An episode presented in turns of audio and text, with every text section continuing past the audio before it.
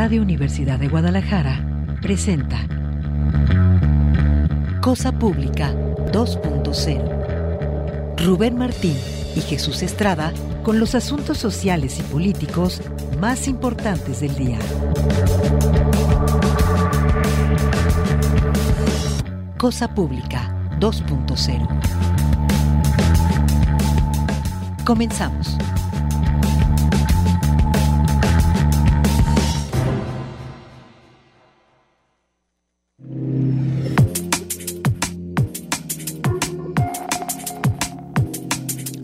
Hola, ¿qué tal? Qué gusto que continúen acá en Radio Universidad de Guadalajara. Bienvenidos ahora a Cosa Pública 2.0, el espacio que preparamos para compartirles como cada tarde de lunes a viernes en este horario una selección de los temas sociales y políticos que nos parece que son los más urgentes en la muy amplia agenda informativa de este día.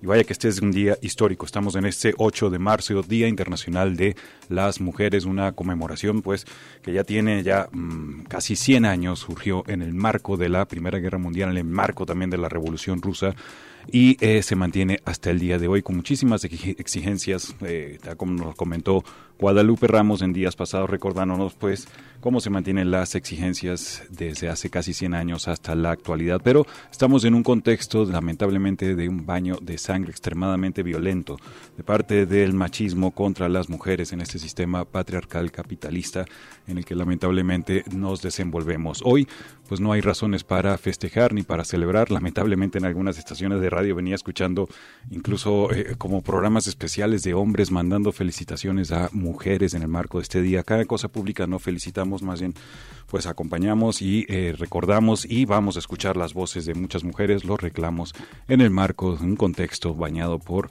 aumento de feminicidios, desapariciones de mujeres, violencia machista dentro de las casas y por supuesto también muchísima violencia institucional de parte de gobernantes que simplemente no entienden, que no entienden o que insisten en revictimizar. Vamos a comentarle varios asuntos hoy, los detalles por supuesto de las marchas que se están eh, ya organizando para esta tarde, ya hay diferentes cierres viales, eh, hubo ya protestas en la mañana del día de hoy en varios puntos de la zona metropolitana, la principal marcha es la que organiza la red Yo Voy 8 de marzo, que va a partir a las 5 de la tarde allá desde la eh, Glorieta o la Antimonumenta Imelda Virgen en el centro de Guadalajara y va a terminar en la Glorieta de las y los desaparecidos porque una vez más estará encabezada por las eh, víctimas, los familiares de las personas, de las mujeres desaparecidas. Vamos a tener un contacto con Mitzi Pineda, quien es justamente integrante de esta red Yo Voy 8 de marzo, esto en algunos minutos. Les vamos a comentar los detalles también de las protestas que ya se realizaron y también el contexto, las cifras que dan cuenta de esta situación terrible de violencia extrema machista. También hay otros asuntos que le vamos a compartir más adelante, también en el marco de esta violencia organizada, pero que tienen que ver con personas desaparecidas. De hecho, algunos testimonios muy interesantes que publica el día de hoy el diario NTR de las madres buscadoras, quienes son las que están haciendo frente a esta crisis enorme de personas desaparecidas en nuestro país. Es parte del menú que tenemos en esta tarde. Antes, por supuesto, los invitamos a que nos contacten en las redes sociales, arroba Cosa Pública 2 en Twitter, Cosa Pública 2.0 en Facebook. Estamos transmitiendo en vivo este espacio en formato video a través de ambas plataformas. Gracias a Alejandro Coronado que nos apoya en la asistencia de la producción de este espacio. Gracias también a Manuel Candelas que nos apoya los controles de Radio Universidad de Guadalajara. Gracias a ustedes por acompañarnos. Aprovecho solo un segundo para reiterar la invitación para que estén escuchando los programas muy buenos que produjeron nuestras compañeras de la red Radio Universidad de Guadalajara y que se están difundiendo a las 11 de la mañana a lo largo de esta mañana, de esta semana, acá en Radio Universidad de Guadalajara. Y pues saludo con mucho gusto a la distancia vía remoto a mi compañero Rubén eh, Martín, que nos acompaña vía digital esta tarde. Rubén, ¿cómo estás? ¿Qué tal, Jesús Claudia, todo el auditorio? Pues sí, efectivamente, justamente por la convocatoria, la organización de las marchas, los cortes viales que ya está llevando a cabo, la autoridad ya no puede salir acá de mi domicilio de la colonia americana, lo intenté por varias vías, pero ya está todo colapsado como era más o menos previsible.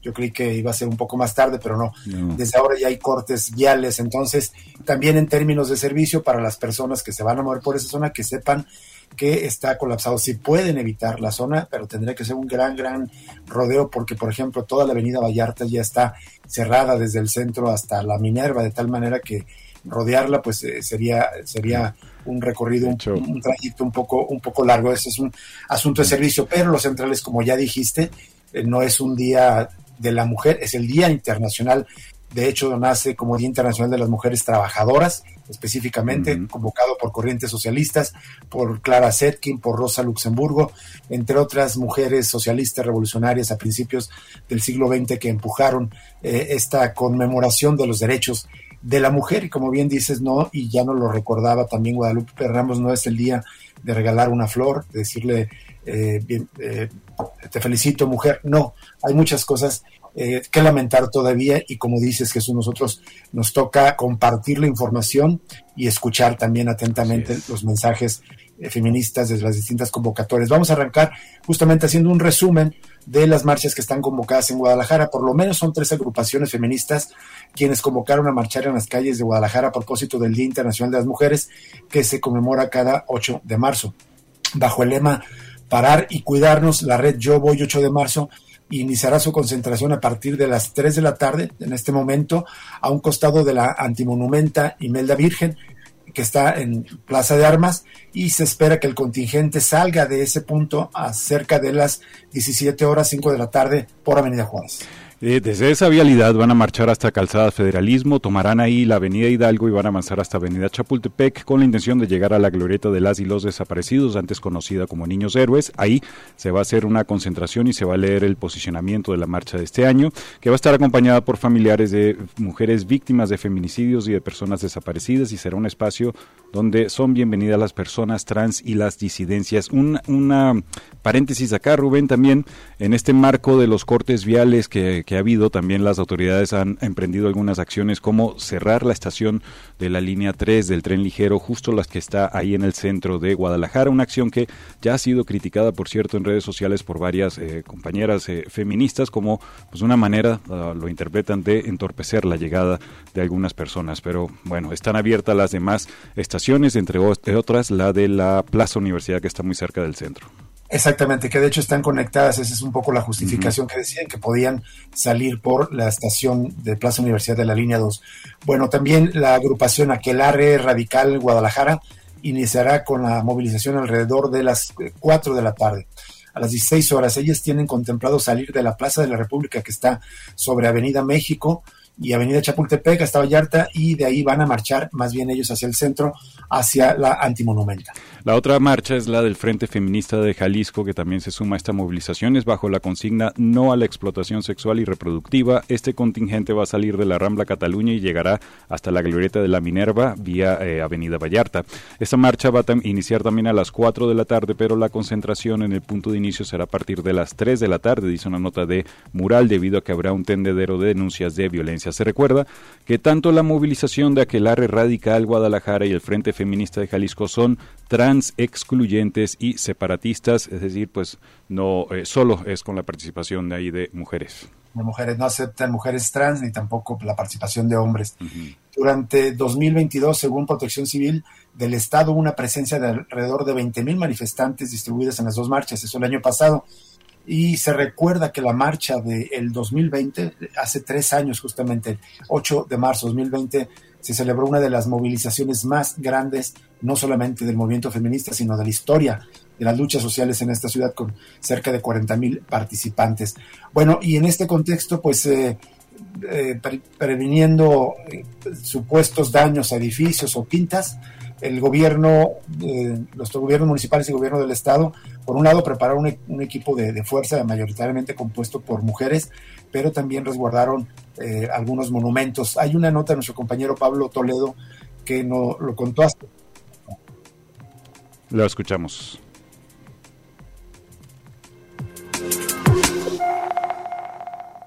Amigos del auditorio, muy buenos días. Y tienen toda la razón de cómo se encuentra hoy el centro eh, tapatío y otros inmuebles monumentos eh, de la ciudad totalmente resguardados, algunos todavía más reforzados con estas mallas metálicas, eh, otros simplemente emplayados. Y por ejemplo aquí donde estamos nosotros en el conocido callejón del diablo, en la calle Morelos, y Gerardo Suárez. Aquí pues esta es la fuente de los niños miones, como comúnmente se les eh, conoce.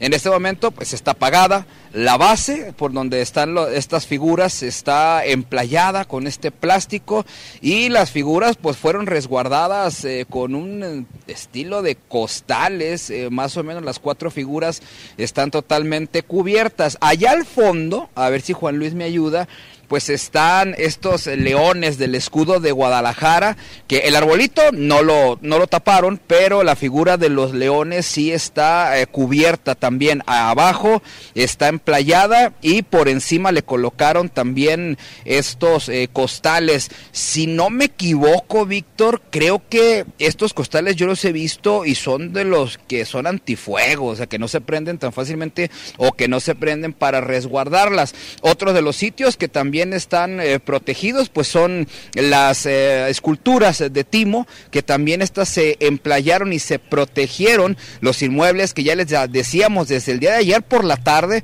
comenzaron a llegar eh, pues personal con camionetas, con estas vallas metálicas para resguardar la presidencia de Guadalajara, el Congreso del Estado, parte de la antimonumenta, también toda esta zona donde está ahorita este famoso charro de madera está totalmente resguardada, por ahí no hay ningún paso, inclusive algunas calles para llegar a el centro de Guadalajara están bloqueadas para resguardar esta parte de los inmuebles. Ya decíamos también que pues la glorieta de la Minerva también se encuentra ya resguardada y algunos comercios advirtieron desde el día de ayer que aquí en el centro de Guadalajara no estarían abriendo sus puertas, inclusive, inclusive, perdón, las llamadas tiendas de conveniencia, esas de las de las X eh, protegieron toda su, cristal colocándoles madera y algunos hasta pintándolos eh, de morado, haciendo empatía al movimiento de esta marcha que se estará realizando ya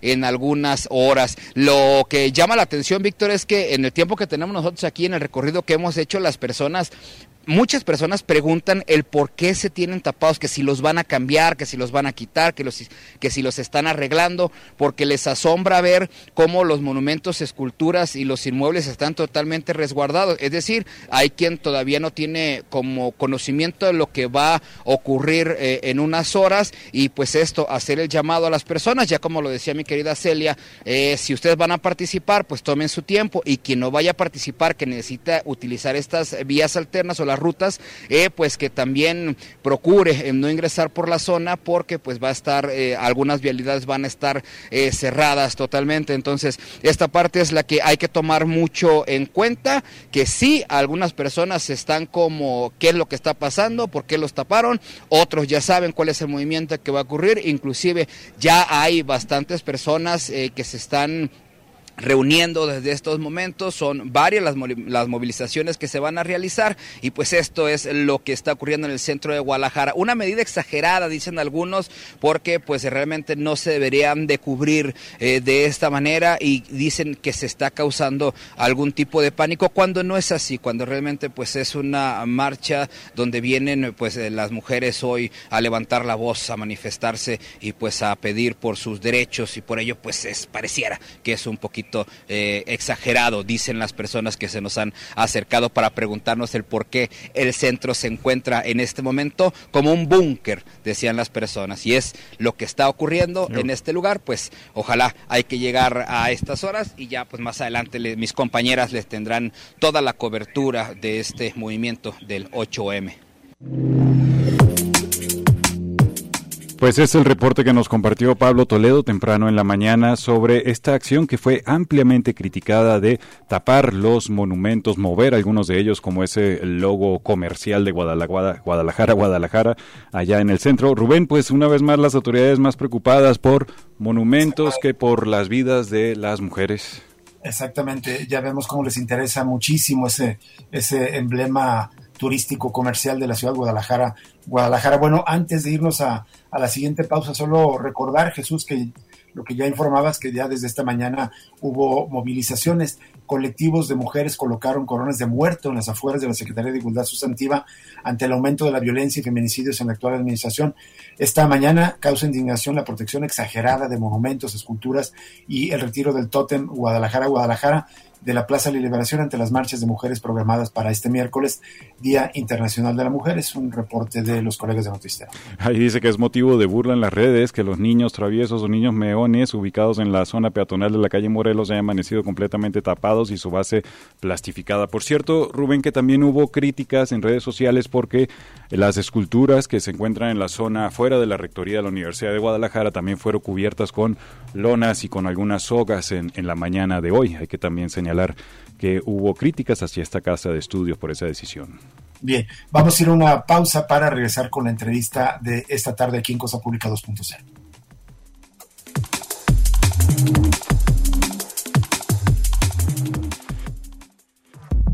Cosa Pública 2.0 se enriquece con tu opinión. Llámanos al 31 34 22 22, extensiones 12801, 12802 y 12803. Regresamos en unos momentos.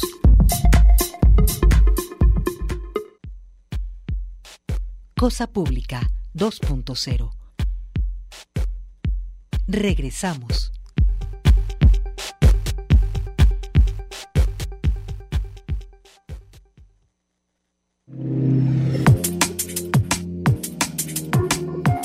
Bien, continuamos en Cosa Pública 2.0. Ah, ya tenemos en la línea telefónica a Mitzi Pineda de la red Yo Voy 8 de marzo. Solo un detalle, en el bloque anterior comentaba que también las esculturas que estaban afuera de la rectoría fueron, digamos, tapadas esta mañana, pero en las cuentas de redes sociales de Erika Loyo ya informó pues que fueron liberadas las esculturas. Dice aquí no hay encobijados. Esto es lo que estaba ocurriendo ahí en la explanada de la rectoría de radio de, perdón, de la Universidad de Guadalajara. Vamos contigo, Rubén, porque ya tenemos a Mitzi Pineda en la línea. Eh, Mitzi Pineda, muy buenas tardes. Muchas gracias por aceptar conversar con nosotros de la red de Yo Voy 8 de marzo. Hola Jesús Rubén, muchas gracias a ustedes por la invitación.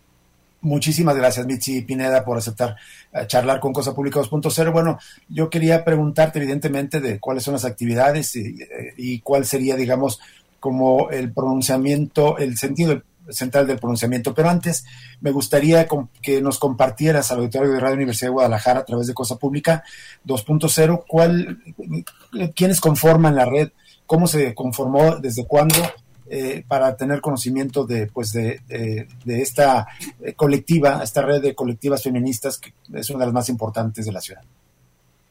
Claro, Rubén. Bueno, la, la red Yo Voy 8 de marzo se configura hace 10 años ya. Eh, en este año se cumplieron 10 años de que se empiezan a organizar eh, organizaciones, instituciones y mujeres feministas eh, pensando en estudiar eh, la política feminista, ¿no? Eh, y hace nueve años que se organiza la primera marcha a partir de esta red en la cual, bueno, hemos sigo, seguido trabajando cada vez nuevas y diferentes participantes, organizaciones que entran, que salen, eh, pero siempre sin de protagonismos, ¿no? Eso es lo más importante de la red, donde llega abiertamente y participa quien quiere trabajar para organizar las actividades del 8 de marzo del año que esté eh, sucediendo, pero eh, es muy importante decir que no son bienvenidas eh, ningún tipo de afiliación política, ni de política estudiantil, ni de, bueno, claro, mm, es pues, obvio decir que de partidos políticos, entonces se mantiene como esta intención de el trabajo de las mujeres de la sociedad civil para organizarnos en torno al 8 de marzo desde hace ya nueve años nueve años las movilizaciones. Y es impresionante cómo fueron creciendo, recuerdo las primeras convocatorias significativas, importantes, de,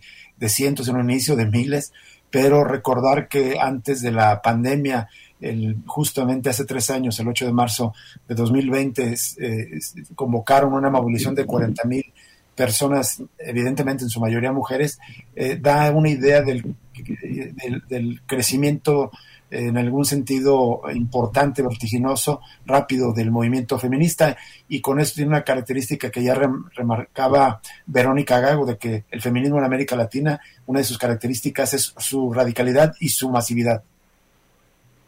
Y bueno, hay, hay muchos factores influyendo ahí, ¿no? O sea, una, una auge sí de los pensamientos y las posturas feministas de unos años para acá internacionalmente, no solo en México, el movimiento #MeToo que también fue un gran impulsor de desestigmatizar a los movimientos y a las mujeres feministas, pero sobre todo en 2020 hay que recordar que hubo casos muy escalofriantes de violencia contra las mujeres, ¿no? Eh, específicamente de, feminicidio contra niñas y mujeres que en todo el país causaron un gran impacto y que causaron también esa movilización que, bueno, luego se frena con toda la pandemia que nos que nos mantuvo alejadas de las calles y de la organización, pero eso se ha mantenido afortunadamente el, los temas que se empezaron a poner sobre la mesa hace algunos años y que hoy podemos seguir retomando, denunciando y discutiendo, ¿no? Así es. Bitsi Pineda, eh, la organización del movimiento feminista no es solamente en torno a las manifestaciones del 8 de marzo. ¿Qué otras actividades y sobre todo, qué impacto ha tenido esta organización en el cambiar la subjetividad de mujeres? Yo lo veo en muchas jóvenes, sobre todo adolescentes y mujeres jóvenes, que el movimiento feminista ha tenido un impacto muy importante en sus en sus vidas para enfrentar violencias machistas, pero también como un sentido eh, político también. Claro, hay, hay muchas dimensiones, ¿no? En las que se puede influenciar eh, o que podemos pensar esa influencia. En muchas dimensiones creo que todavía no vemos resultados como quisiéramos, que son las dimensiones de la seguridad, de, bueno, mantenernos con vida, de etcétera, etcétera, que ahí todavía no hemos podido lograr lo que quisiéramos, que es estar todas sanas, salvas y juntas, pero sí es cierto que em, en las discusiones que tenemos sobre la mesa en las familias, en las escuelas, en cómo dejamos ya eh, que las violencias nos atraviesen o no, se impacten o no, hay una gran diferencia. Y creo que lo, lo, eso es bastante importante, aunque pareciera que no, es algo que en las familias hace unos años no se hablaba, en las escuelas no se hacían estas denuncias, en los trabajos no se esperaba que cambiaran las cosas, ¿no? Y ahora al menos hay una esperanza. Y lo hablábamos con las compañeras en, en esta esperanza que tenemos de, pensar en las, en las más jóvenes, ¿no? Que crezcan en una ciudad donde saben que el 8 de marzo al menos la ciudad se moviliza, que las mujeres hay un día que tenemos para salir a las calles sin el miedo que tenemos el resto del año, ¿no? O sin las imposiciones y las preocupaciones que tenemos el resto del año y pensamos mucho en eso, en cómo nosotras no crecimos viendo esa posibilidad, ni viendo este movimiento, ni viendo como a estas mujeres que tal vez no se terminan de entender por completo, pero que sí sientan un precedente, ¿no? Entonces pensamos mucho eso que dices en las mujeres más jóvenes, en nuestras hermanas, en nuestras sobrinas, en nuestras hijas, de pensar que si hay una semilla ahora y hay un precedente ahora, bueno, tal vez no estemos resolviendo todo en este momento porque hay muchas cosas que están mal y que hay que resolver, pero que pues sí nos da la esperanza de que en un futuro se siga eh, regando esa semilla, ¿no? ¿Qué, ¿Qué, tal, Michi? Te saluda Jesús Estrada. Eh, justo quería preguntarte, digamos, de en este contexto de movilizaciones, creo que sí han, han logrado muchísimas cosas, sobre todo acá en particular en México, pienso por ejemplo, el tema de la ley Olimpia, que fue impulsada a través de las movilizaciones eh, feministas, también cómo se ha aprobado en algunas entidades del país, ahí va avanzando, que todavía falta mucho, incluyendo Jalisco, falta todavía, pero la despenalización del aborto ha logrado ser avanzada. También algunos casos particulares de feminicidios han sido expuestos a través de movilizaciones y manifestaciones, es decir, por supuesto vale la pena la protesta y que sea continua. Claro, hay un recuento de las cosas favorables ya en términos de legislación que nos ha dejado la, la protesta y el movimiento feminista, que justo incluye la ley Olimpia, la despenalización en 11 estados del aborto, eh, la ley Ingrid eh, y otras legislaciones o propuestas que todavía no están eh, aprobadas, pero que se están trabajando en favor de la seguridad eh, de las mujeres y en contra de las violencias hacia las mujeres, ¿no? Y eso es algo que reconocemos que de lo que nos sentimos orgullosas y de las razones por las que seguimos saliendo a las calles, ¿no? Porque si bien están esos resultados, por otro tenemos eh, otros casos que son graves, lamentables y que podrían haber sido evitables si siguiéramos teniendo esta perspectiva de tomar las decisiones correctas por la seguridad de las mujeres. Michi Pineda, aprovechando también esto de, la parte institucional, solo preguntar tu opinión, porque vemos ahora en contraste, hablando por ejemplo de aborto, algunas legisladoras subiéndose hoy, colocando su fotografía con el pañuelo morado y el puño en alto. Legisladoras, pienso como Kenia López, la diputada panista que en el 2007 trató de impedir, pues, o prolongar que se aprobara en la Ciudad de México, en el Congreso de la Ciudad de México, el aborto. También vemos una enorme cantidad de integrantes de otros partidos políticos hoy sacándose la fotografía pero a lo largo del año pues no, no cumplen. Por ejemplo, pienso acá cómo es posible que en Jalisco todavía y teniendo bancadas con mayoría de mujeres sigue trabada, entre otras, la, la despenalización del aborto. Claro, Jesús, ese es un problema que se viene viendo desde hace muchos años, ¿no? Desde que justamente el movimiento feminista empieza a tener fuerza eh, numérica y de, de, de personas como tangibles porque eso significa votos, ¿no? Para cualquier eh, perfil político es muy jugoso y hay desde hace muchos años muchos personajes y muchas mujeres queriendo colgarse esa medallita y queriendo infiltrarse por ahí. Ahora mismo, este año en Guadalajara, hay un contingente del partido del PRI, hay un contingente de Morena que dice se va a sumar a la marcha y están haciendo... Eh, difusión en redes sociales acerca de estos contingentes y a nosotros nos parece ridículo. Hay una cosa que es muy importante que se pueden llamar como quieran estas legisladoras, candidatas y cualquier personaje eh, de la vida política pública que se quiera llamar feminista está bien, pero eso no importa, ¿no? A final de cuentas importa el trabajo, importa lo que se hace y todo lo demás pues es propaganda para nosotros, ¿no? Por eso la red es muy clara en decir que no eh, acepta a ninguna persona afiliada a partidos políticos, porque sabemos, no somos ingenuas, ¿no? Y sabemos que la construcción del, del personaje político tiene mucho, eh, a veces, relacionado con las luchas sociales que son bien legítimas, pero que se aprovechan como capital político. Entonces, bueno, no son las únicas, ¿no? O sea, Claudia Sheinbaum, que se conoce por eh, encapsular marchas en la Ciudad de México haciendo post en sus redes sociales acerca del 8 de marzo y es como para nosotros no no podemos hacer nada al respecto, ¿no? Pero sí sabemos que pues por ahí no va la cosa. Así es. Mitzi Pineda, ¿cuál es el, digamos, el, el, punto o los ejes centrales del pronunciamiento? No sé si nos puedes anticipar, que se leerá más tarde cuando llegue la concentración a la glorieta de, los, de las y los desaparecidos. ¿Cuáles son los puntos centrales que los convocaron en esta ocasión? Bueno, este año eh, la consigna principal de la marcha desde quienes convocamos es parar y cuidarnos, porque también aceptamos que estamos cansadas, que hay momentos en los que estamos desesperanzadas, en los que estamos hartas. Eh, y la consigna de este año es parar y cuidarnos, ¿no? Parar un momento, no solo parar en el sentido de parar el trabajo y, y parar y protestar, sino parar para nosotras mismas y tener un momento de reflexión y tener un momento de descanso y tener un momento de eh, reanimarnos para continuar con la lucha y con las exigencias, ¿no? Entonces, eh, hablamos este año desde las familias que exigen justicia por sus desaparecidas, por sus feminicidios. Hablamos también eh, en compañía de las personas trans hablamos en compañía de las mujeres trabajadoras, marchamos en compañía de las adolescentes y de las niñas, hablamos desde el cansancio un poco, desde la tristeza y el hartazgo, pero desde la esperanza de reencontrarnos en las calles todas juntas y tomarlo como un nuevo punto de partida, ¿no?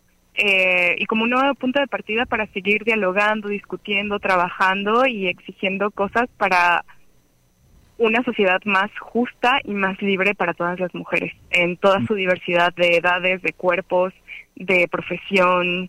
Eh, entonces, bueno, es, este año lo queremos ver como eso, como un reencuentro y un nuevo punto de partida. ¿Y cuáles, eh, eh, llevo actividades previamente? Eh, si nos recuerdas cuáles, cuáles llevaron a cabo desde el fin de semana y ahora sí, eh, digamos eh, específicamente la, manifestación, eh, de dónde sale y hasta dónde llega. Claro, bueno, el fin de semana pasado, el domingo 5 de marzo, nos encontramos en la Plaza Imelda Virgen, ahí en la Antimonumenta, para tener talleres, charlas y actividades que incentivaran la discusión rumbo al 8M, al día de hoy, para empezar a encontrarnos, a conectarnos, a conocernos y em, encontrarnos a partir del trabajo colectivo, ¿no? Eh, el día de hoy las compañeras ya se están encontrando también en la, en la antimonumenta en la Plaza Imelda Virgen. Desde las 3 de la tarde es la convocatoria. Hay algunas actividades muy sencillas como taller de batucada, taller de esténciles, taller de pañuelos. Eh, las actividades siguen con un pequeño concierto. Esto es para encontrarnos en torno también a la alegría y el gozo eh, con música de artistas feministas. Y a las 5 en punto la marcha sale de la antimonumenta hacia la glorieta de las y los desaparecidos eh, por Vallarta hasta Federalismo, luego Hidalgo, Chapultepec y Chapultepec todo derecho hasta la glorieta. Muy bien. Muy bien. Michi Pineda, una última pregunta de mi parte y ya es más de coyuntura.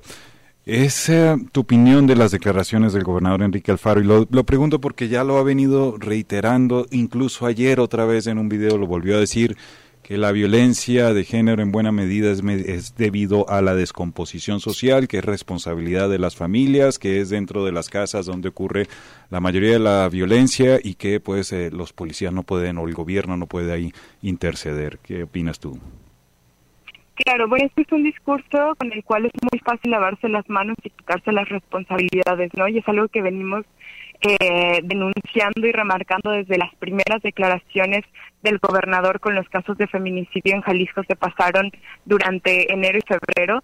Y esto, claro, le quita toda la responsabilidad de estar haciendo las cosas mal como las está haciendo con el gobierno actual, con la administración actual, porque claro que eh, la, la administración, el Estado, puede hacerse cargo de muchas cosas que no está haciendo, de sus discursos, simplemente el negar el problema que se está viviendo y que hay una posibilidad de injerencia, eso es un grave error, ¿no? Porque um, viene negando todo lo que los movimientos feministas denuncian desde hace años, que este no es un problema individual, ni personal, ni familiar, es un problema donde todos tenemos parte y que el Estado es el principal encargado de apuntar hacia dónde podemos dirigir los esfuerzos, ¿no?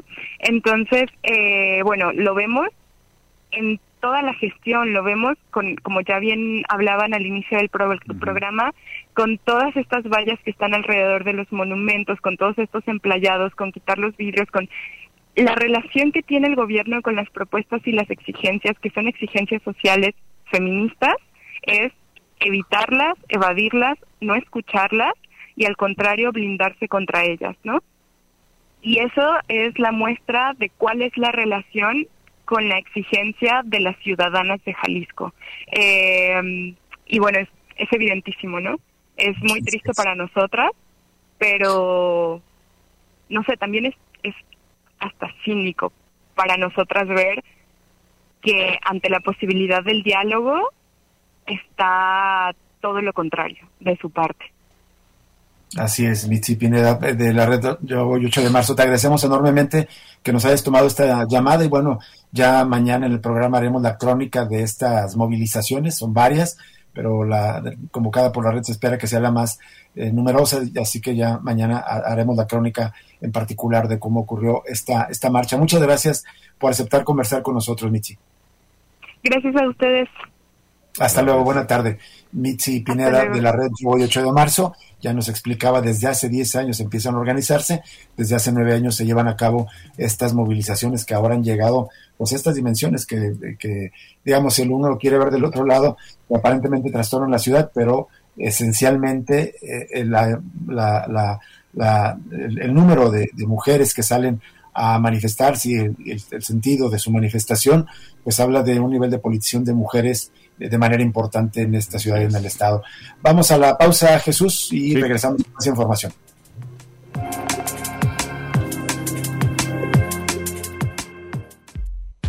Ya regresa Cosa Pública 2.0 con Rubén Martín y Jesús Estrada.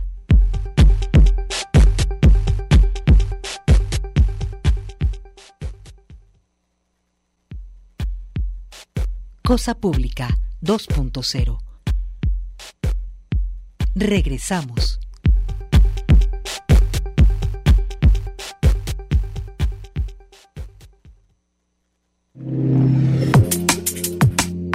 Bien, continuamos en Cosa Pública 2.0 en este pues, programa especial en el marco del Día Internacional de las Mujeres, 8 de marzo. Ya estuvimos en contacto con Mitzi Pineda, pero hay mucha más información. De hecho, hay un comunicado muy interesante que publicó el Comité de América Latina y el Caribe para la Defensa de los Derechos de las Mujeres, CLADEM, a propósito de este día, Rubén. Así es, dice en este comunicado, recordamos que el 8 de marzo no es una fecha para celebrar, sino para reflexionar en torno a la larga lista de agravios que se van gestando contra las mujeres en una sociedad tolerante con el machismo y un Estado cómplice con la violencia y discriminación contra las mujeres que revictimiza a las víctimas y a sus familias. Cladem dice que en México la situación que presentan los derechos humanos de las mujeres es lamentable a pesar de los avances jurídicos, la igualdad formalmente declarada continúa sin estar realmente garantizada en la práctica. Confirmamos la existencia de otra gran cantidad de tratados y recomendaciones dictadas por organismos nacionales e internacionales en derechos humanos que a la fecha presentan un alto grado de incumplimiento por parte de las diferentes instancias públicas involucradas en su ejecución y cumplimiento. De esta forma, la violencia estructural tiene cara de mujer. Se estima que a nivel nacional existen 11 feminicidios al día. Este 8 de marzo nos indignan los 3.755 asesinatos de mujeres, de las cuales solo 968 casos fueron reconocidos como feminicidio, lo que representa el 25.77% en que se acreditaron las razones de género. De acuerdo con el Observatorio Ciudadano Nacional del Feminicidio, en 2022 se registraron 3.755 asesinatos de mujeres.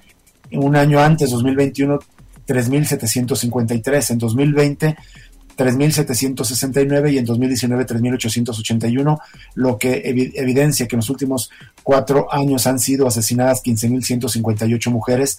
Esto muestra que se mantienen los asesinatos contra las mujeres a pesar de las acciones que han implementado las autoridades. Eso en cuanto a los asesinatos, que por cierto vemos que hay una dinámica lamentable parecida a nivel nacional con lo que ocurre en Jalisco, que la mayoría de los homicidios contra mujeres no son clasificados como feminicidios. Pero volviendo al comunicado, dice que también advertimos del aumento alarmante en las desapariciones de mujeres y niñas, con especial gravedad, virulencia y magnitud. Dice, en 2022 el Registro Nacional de Personas Desaparecidas y No Localizadas documentó la desaparición de 27.326 mujeres. Las mujeres en México representan más de la mitad de la población nacional, sin embargo, su tasa de participación económica es de 44% sobre 76% de los hombres. Igualmente, la sobrecarga de trabajo de las mujeres es cuatro veces más que la de los hombres. Por todo lo anterior, este 8 de marzo, Día Internacional de las Mujeres, dice Claden, conmemoramos la valentía y la determinación de las millones de mujeres quienes desempeñan un papel clave en la historia y en sus comunidades, impulsando la participación de las niñas, adolescentes y mujeres en todas las esferas de la sociedad en dignidad y derechos. Desde Claden dejamos un mensaje cariñoso a todas las niñas y adolescentes y les decimos que sembramos rebeldía para que la alegría siga siendo parte de sus vidas y para que se sientan acompañadas por la mano feminista que construye para ustedes un futuro libre, digno y sin cautiverios misóginos y machistas. Hace CLADEM una serie de llamados. En primer lugar, llama a las feministas a seguir construyendo puentes de diálogo, crítica y reflexión en torno a las agendas políticas de las mujeres, niñas y adolescentes. A las mujeres a seguir rebeldes, insumisas, e irruptoras a los tres niveles de gobierno, federal, estatal y municipal, al Poder Judicial, a los congresos y a todo el funcionariado a redoblar los esfuerzos para garantizar los derechos de las mujeres, niñas y adolescentes y también les exige implementar de manera adecuada el marco jurídico para incorporar la perspectiva de género y derechos humanos de las mujeres en todas las políticas públicas, ya que constituye una obligación y responsabilidad para el Estado. Y finalmente también un llamado a las eh, periodistas y medios de comunicación exigen conducirse o que nos conduzcamos con perspectiva de género y derechos humanos de las mujeres, así como procurar la veracidad de los hechos con empatía y respeto con las víctimas. Bueno, como ya habíamos informado, también lo compartía nuestro compañero Pablo Toledo en la nota, no solamente cuidar un monumento, sino que desde el gobierno del estado se informó que van a desplegar eh, un operativo para supuestamente salvaguardar la integridad de todas las asistentes a la marcha. Dicen que van a respetar todas todas las, eh, eh, digamos, manifestaciones y también hablan de que se solicitó a las dependencias involucradas que el personal de apoyo y acompañamiento durante el recorrido fuera en su mayoría femenino. Y también llama la atención que no solamente participaron autoridades estatales y los gobiernos de Guadalajara, que es donde se van a celebrar las marchas, sino que pidieron apoyo de personal femenino de los municipios de Zapopan, de San Pedro, Tlaquepaque, de Tonalá, Tlajumulco de Zúñiga, Juanacatlán, El Salto y Zapotlanejo. Bueno, y finalmente dice el comunicado que el gobierno de Jalisco reitera el respeto al derecho de reunión, a la libre manifestación de ideas y mantiene su compromiso por salvaguardar la integridad de todas y todos los ciudadanos. Esperemos que así sea.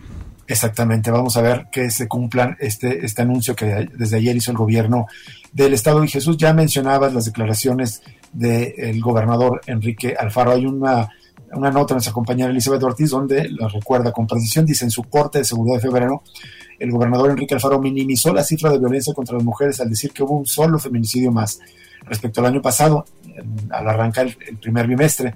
Fue un arranque de año también intenso, sin embargo, en los dos meses entre enero y febrero solo se tuvo un feminicidio más de los que tuvimos el año pasado, pero así sea uno, es motivo de hacer una revisión y de seguir apretando en esta agenda en la que todos tenemos que poner de nuestra parte para prevenir y erradicar la violencia por razones de género.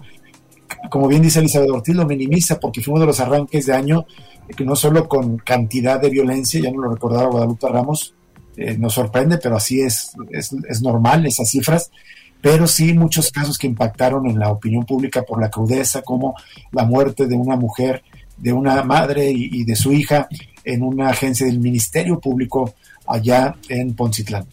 Y bueno, más adelante Enrique Alfaro lo que hizo fue regañar a los habitantes porque es culpa, dice, de los hogares o de la descomposición de la sociedad que existe la violencia machista. Aseguró que a pesar de que se le criticó anteriormente por decir que la gente es corresponsable de que estos delitos aumenten, las cifras de violencia familiar advierten que en efecto este indicador crece. Dijo, dijimos que había una parte que tenía que entender la sociedad que es la responsabilidad de cada uno de nosotros. Lo estamos citando, dijo. Nada más les quiero dar un dato porque hubo polémica y dijeron que como el gobernador decía a la sociedad que había que hacer una reflexión.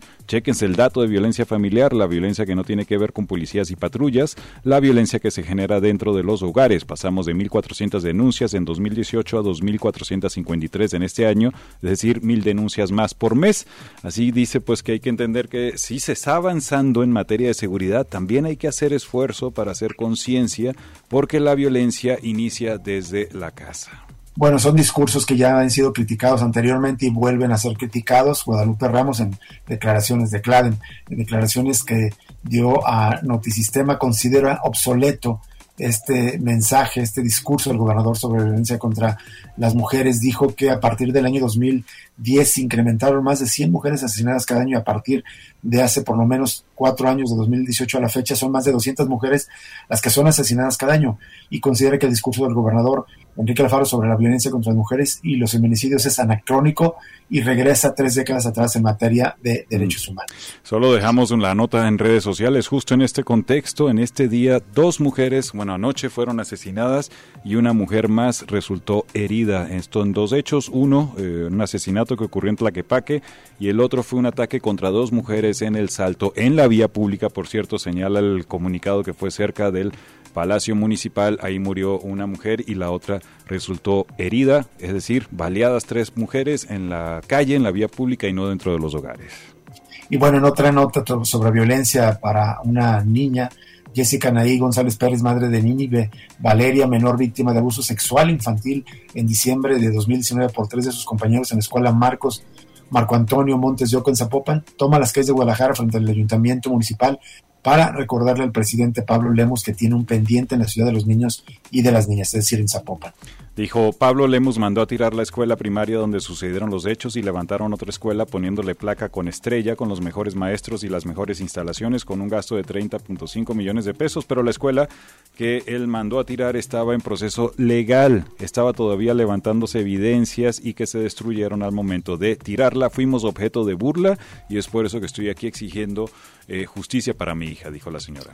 Jesús, y en este marco en el que ya no recordaba Mitzi Pineda, como tú también se lo planteabas, la pregunta de la, de, digamos, el doble discurso de muchos funcionarios, especialmente de mujeres, en, en, el actual partido gobernante en Jalisco, Movimiento Ciudadano, pues una doble cara. Por un lado, se presentan en sus redes sociales con un discurso feminista, con símbolos feministas, pero en los hechos no avanza una agenda feminista. Un caso concreto es que con los votos en contra del Partido Verde, PAN y Movimiento Ciudadano, la Junta de Coordinación Política del Congreso del Estado rechazó la propuesta para que comparecieran funcionarios del gabinete estatal involucrados en las políticas públicas para la, prevención de la violencia de género. Es una nota de los colegas de Batista. Ahí cuenta que ha habido una guerra de declaraciones entre diputados el día de hoy porque se han acusado intenciones políticas por parte de algunas legisladoras explotando el tema, por supuesto, del Día de la Mujer. Traen declaración de la diputada del partido Hagamos, Mara Robles, quien acusó que el grupo mayoritario en el Congreso, desde el Movimiento Ciudadano, busca descalificar sus demandas por la falta de atención del gobierno del Estado en el tema. Dice, ¿de qué sirve tener una bancada de mujeres con 24 mujeres si al final de cuentas no somos capaces de ni siquiera traer a comparecer al fiscal y a la secretaria de Igualdad? ¿Dónde está la iniciativa para despenalizar el aborto que propusimos desde el primer día de la legislatura? Preguntó. Así es, y ya para cerrar este bloque a escala nacional hubo también pronunciamiento de los titulares de dos poderes públicos. Por un lado, el presidente López Obrador recomendó que las manifestaciones por el Día Internacional de la Mujer se lleven a cabo de, de manera pacífica y sin violencia, pero aseguró que está garantizado en todo el país el derecho a la manifestación. Solo recomendar que se actúe de manera pacífica, sin violencia, pero está garantizado el derecho a la manifestación. Por su parte, la ministra Norma Piña, presidenta de la Suprema Corte de Justicia de la Nación, reconoció hoy que las deudas históricas del sistema judicial con las mexicanas que aún tienen problemas para acceder a él, luchando por lo que creemos es posible e impostergable detener de una vez por todas la discriminación y la violencia por razón de género, eh, declaró la ministra en, declaraciones que recogen el informador. Por supuesto que son adversarios políticos y hay un bando apoyando al presidente, otro a la ministra Norma Piña, pero en realidad los dos tienen muchos pendientes con las mujeres, me parece, Rubén. Así que nos vamos a un corte, es el último y regresamos para cerrar el programa de este miércoles 8 de marzo.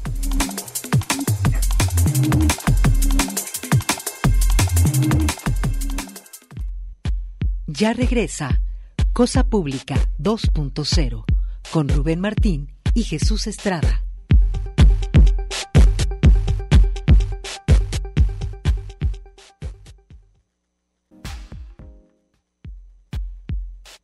Cosa Pública 2.0.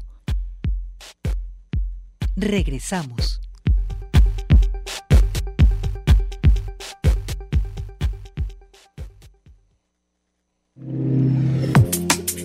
Ya casi estamos llegando al final de Cosa Pública 2.0 por el día de hoy. Tenemos otras informaciones que queremos compartirles. Tienen que ver con la crisis en torno a personas desaparecidas, pero también en el papel importantísimo que están eh, jugando, pues realizando sobre todo las madres buscadoras para atender esta terrible crisis. Rubén, una nota que publica Lauro Rodríguez hoy en el diario NTR. Sí, son testimonios terribles. Eh, el caso, uno de ellos es de Venancia Morales, es una adulta mayor, pero el 14 de septiembre de 2022 se cansó de esperar a que las autoridades buscaran a sus dos hijos y a su yerno.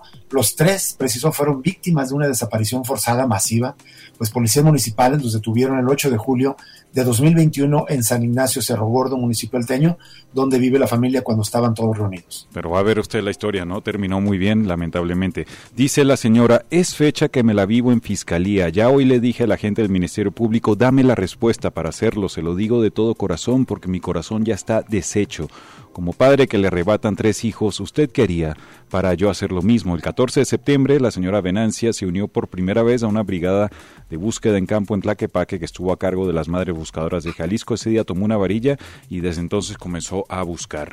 Y añadió, se lo digo de corazón, aunque me muelan en vida, ya no me duele que me torturen a mí, lo que me está doliendo es la pérdida tan grande, cambió mi vida por la de cambio mi vida por la de ellos, pero que me los regresen vivos porque vivos se los llevaron. La mujer señala que aunque las autoridades sabían cómo ocurrió la desaparición de sus familiares, fue hasta febrero de 2023 que actuaron. El 14 de este mes, la Fiscalía Estatal detuvo a cinco servidores públicos municipales, cuatro ex policías y un exfuncionario. Sin embargo, el 20 los liberaron debido a que la autoridad ministerial no aportó pruebas suficientes al juez de nuevo el gobierno le falló a Venancia. Qué caso tan, tan doloroso. No, y peligrosísimo además que estén sueltos esos tipos. Por otro caso, el otro caso que expone es el de María Gloria. Tiene como prioridad encontrar a su hijo Fernando Ernesto Ornelas, desaparecido desde el 10 de junio de 2015. Por ese motivo se moviliza donde sea que se entere que hay actividad de las colectivas, ya sea búsquedas en vida, en fosas o en marchas. Como las búsquedas que realiza se hacen entre la tierra y las piedras, su hija le ha dicho que quiere ser forense para ayudar a todas las familias que tienen algún familiar desaparecido. Me siento orgullosa de mi hija, se me salen las lágrimas, dice mi hija que yo soy bien guerrera, que yo ando en busca de su hermano, que no me caiga. Ella me da mucha fuerza y fortaleza, me dice que si yo me caigo me levante, yo tengo que seguir de pie, porque mi hijo no me quiere ver así, señaló la mujer que al igual que Venancia acompaña se acompaña de otras para tomar los picos y palas para salir a buscar. Como Venancia y María Gloria, son miles las mujeres que salen a buscar y exigir a la autoridad que haga la labor de hallar a sus familiares. Para tener en cuenta su trabajo, tan solo entre enero y septiembre del año pasado, los colectivos de buscadoras encontraron 43 fosas clandestinas solo en la área metropolitana de Guadalajara. Jesús, solo subrayar el primer caso de la señora Venancia Morales. Le desaparecieron a sus dos hijos y a su yerno, tres, pero fueron policías municipales nuevamente, una desaparición masiva donde están involucradas las fuerzas de seguridad, es decir, los elementos, los servidores públicos a quien la sociedad le paga para cuidar las vidas y la, la, eh, la, seguridad de las personas y sin embargo cometen este terrible, terrible hecho de desaparición forzada. Bueno, entre tanto se confirmó que Sofía Gil Galán, conductora de plataforma desaparecida el pasado 19 de febrero, fue encontrada con vida este martes en Tonalá esto ya confirmó la Fiscalía del Estado. La joven de 24 años fue evaluada médicamente por las autoridades por este delito. La dependencia inició una carpeta de investigación y está previsto que en las próximas autoridades amplíen la información.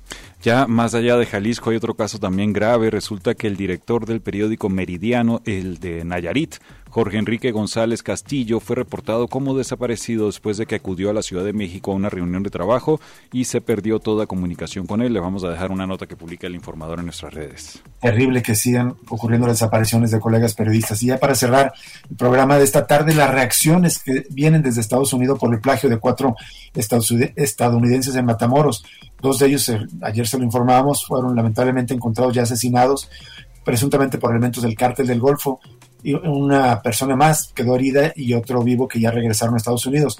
Pero este hecho reavivó presiones y propuestas de una acción militar de Washington en territorio mexicano. Autoridades de México informaron ayer del asesinato de Sindel Brown y Shahid Woodward, así como el rescate de la tabia eh, Washington Maggi y Eric James Williams. Este último herido, quien estaba en una casa de seguridad de criminales en el ejido El Tecolote, cercano a Matamoros, luego de ser plagiados el viernes. Las víctimas afroamericanas y oriundas de Carolina del Sur fueron plagiadas según el reporte luego de confundirlas con narcotraficantes haitianos. Y vienen las reacciones. Por ejemplo, creo que la peor o más polémica es la del senador republicano de ultraderecha Lindsey Graham. En entrevista con la cadena CNN dijo, lo que propongo es que nombremos a los cárteles mexicanos como organizaciones terroristas extranjeras y usemos la fuerza militar si es necesario para detener el envenenamiento de Estados Unidos y hacer y explotar sus laboratorios, es decir, intervenir militarmente en nuestro país. Por su parte, Dan Crenshaw, congresista republicano por Texas, que en enero presentó una iniciativa de autorización del uso de la fuerza militar estadounidense para enfrentar a cárteles, retomó su presión. Dos de los cuatro estadounidenses secuestrados por los cárteles en México fueron asesinados y aún no hemos declarado los cárteles objetivo militar. Esto mencionó en sus redes sociales. Es hora que autoricemos la fuerza militar contra ellos. ¿Estás escuchando, López Obrador? Nos encantaría ser su socio. Ayúdenos a ayudarle, dijo. bueno. Y más reacciones por allá de ultraderechones, como el senador republicano de Florida, Marco Rubio, y también el de senador republicano de Texas, Ted Cruz. Pues básicamente, Rubén, esa campaña de presión de parte de la derecha en Estados Unidos. Por cierto, creo que también con algunos simpatizantes de nuestro país, soñando con una especie de intervención militar estadounidense acá en México. Nos vamos, Jesús. Nos despedimos por por hoy de Cosa Pública 2.0. Gracias por acompañarnos, que esté muy bien Rubén, gracias a todos ustedes, continúen en Radio Universidad de Guadalajara.